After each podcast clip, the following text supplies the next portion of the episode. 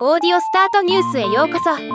この番組はロボットスタートによる音声広告やポッドキャストなど音声業界の最新情報をお伝えする番組です。第3回となるポッドキャストウィークエンドが2023年12月16日土曜日に開催されます。まだ詳細は発表されてない点も多いのですが現時点で公開されている情報を中心にお知らせします。開催場所はボーナストラックで下北沢駅と世田谷代田駅のちょうど中間にできた下北線路街のエリアの一つです。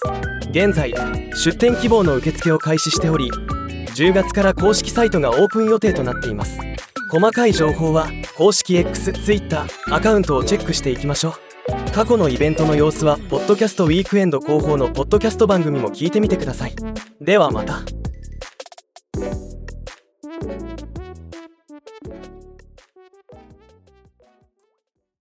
今回のニュースは以上です。